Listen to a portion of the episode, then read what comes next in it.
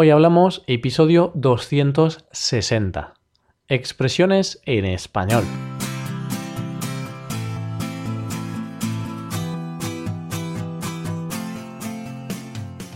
Bienvenido a Hoy Hablamos, el podcast para aprender español cada día. Ya lo sabes, publicamos nuestro podcast de lunes a viernes. Puedes escucharlo en iTunes, en Android o en nuestra página web hoyhablamos.com.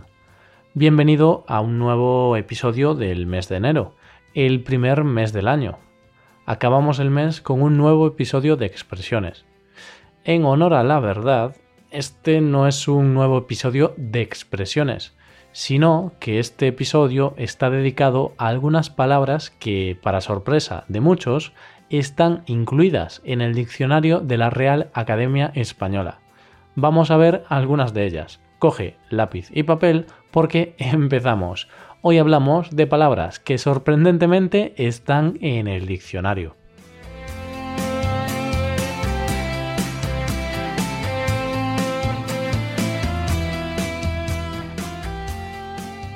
Cada cierto tiempo, el diccionario de la RAE revisa, actualiza y añade nuevas palabras al diccionario. Es normal, la lengua está en continuo cambio y se tiene que adaptar a los nuevos tiempos.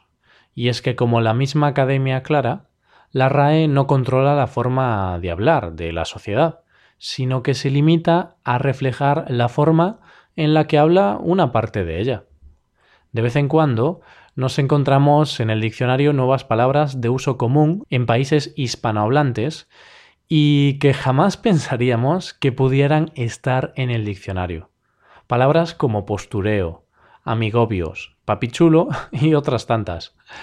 Hay quienes critican que estas y otras muchas palabras de este estilo formen parte del diccionario.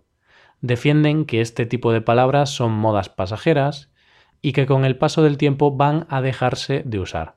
Ante eso, la RAE se defiende y afirma que cada palabra que se incluye en el diccionario es estudiada al detalle y la emplea una gran parte de la población. Veamos algunas de estas palabras, a ver si te suena alguna. Postureo es una de ellas. Estamos hartos de escuchar esta palabra. No hay día en el que al menos no pensemos en ella. Más que nada porque está íntimamente relacionada con las redes sociales y toda su parafernalia. Ya que llevamos empleando esta palabra desde hace unos años, la RAE ha dado el paso y ha decidido incluirla en el diccionario. La define como actitud artificiosa e impostada que se adopta por conveniencia o presunción.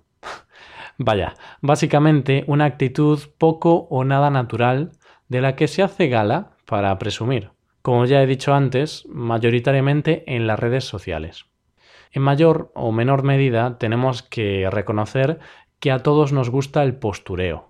¿Quién no ha subido una foto a las redes sociales presumiendo de comida o de paisaje paradisíaco? Un poco de postureo está bien, no hace daño, pero tampoco hay que pasarse.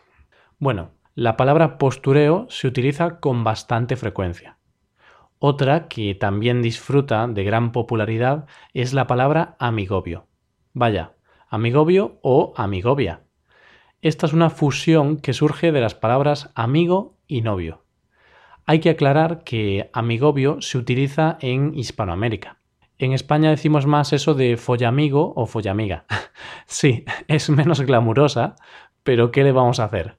Está formada por el verbo follar, una forma muy vulgar referida a la acción de practicar sexo, y por la palabra amigo. Tanto amigobio como follamigo significan exactamente lo mismo. Hacen referencia a una persona que mantiene una relación de menor compromiso formal que un noviazgo. En otras palabras, más que amigo, pero menos que novio. Todos sabemos que hay gente alérgica al compromiso, gente a la que no le gusta el compromiso y prefiere no tener una relación seria. En España, la palabra follamigo ha ido ganando mucha popularidad con el paso de los años. Habrá que esperar para saber si con el paso del tiempo también acaba entrando en el diccionario. Una palabra que también ha entrado en el diccionario es papichulo. Aunque en España nadie o casi nadie la emplea, en Hispanoamérica es de uso común. Su entrada en el diccionario recoge la siguiente definición. Hombre que, por su atractivo físico, es objeto de deseo. O sea, lo que se conoce en nuestro país como un guaperas.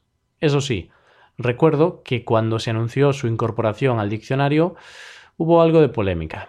Y es que es una palabra que se asocia al perreo y al requetón. Aparecen múltiples canciones de este género y eso es algo que a mucha gente le disgusta, principalmente porque hay quienes creen que tiene un significado machista. Papichulo fue una palabra que en su día generó algo de controversia. No obstante, la palabra que viene ahora no fue objeto de debate, más que nada porque suena bastante bien y en España la utilizamos con bastante frecuencia, sobre todo en el entorno político. La palabra buenismo se define como la actitud de quien ante los conflictos rebaja su gravedad, cede con benevolencia o actúa con excesiva tolerancia. Vaya, como dice la palabra, equivale a ser demasiado bueno, ser más bueno de lo que se requiere. Por ese motivo, en política se usa de forma despectiva. Unos políticos acusan a otros de ser demasiado blandos, de ser demasiado benevolentes y de no actuar con más dureza. En España, con los múltiples casos de corrupción que ha habido, los partidos políticos de la oposición han acusado al partido gobernante, al Partido Popular, de buenismo. Les acusaban de no actuar con dureza en los casos de corrupción de su partido de ser demasiado buenistas, en el sentido de ser cómplices con la corrupción. No me voy a meter en política porque es un tema bastante delicado. Un tema más serio donde no creo que abunde tanto el buenismo como se dice. Sean buenistas o no, queda claro una cosa, los conflictos políticos no los resuelven ni con unas birras. Y cuando digo birras me refiero a una de las bebidas más populares del mundo, la cerveza un manjar reservado para los paladares más exquisitos. Bueno, no, quizá exagero. hay cervezas buenas, pero también hay cervezas malas. No obstante, como puedes apreciar, se denomina birra a la cerveza. Eso sí, de forma coloquial. Entre amigos, especialmente, se suele decir más echamos unas birras que echamos unas cervezas. No sé por qué, pero la birra le ha ganado la batalla a la cerveza, al menos en este sentido. Y con la birra llegamos a la última palabra que te quería presentar en el día de hoy. Día en el que te tenemos que anunciar algo. Si nos sigues habitualmente, seguro que ya lo sabes. Pero vamos a repetirlo para aquellos que han llegado más tarde. Y es que desde mañana ofrecemos servicios premium, servicios como hojas de trabajo de cada episodio con explicaciones y ejercicios, múltiples ventajas en la parte de suscriptores y por si no fuera suficiente, también empezaremos a ofrecer clases de español y clases de conversación a través de Skype. Todo ello para ofrecerte una experiencia más rica y poder ayudarte a aprender o mejorar tu español. Y también te aviso que la web estará unas horas en mantenimiento para publicar la nueva versión, por lo que durante unas horas no estará operativa. Dentro de 5 o 6 horas estarán estos servicios disponibles en nuestra web hoyhablamos.com. Así que nada, ahora sí acabamos. Espero que este episodio te haya servido de ayuda para ampliar aún más tu conocimiento de español y pasar un buen rato. Muchas gracias por escucharnos. Nos vemos en el episodio de mañana, donde hablaremos de noticias en español. Pasa un buen día. Hasta mañana.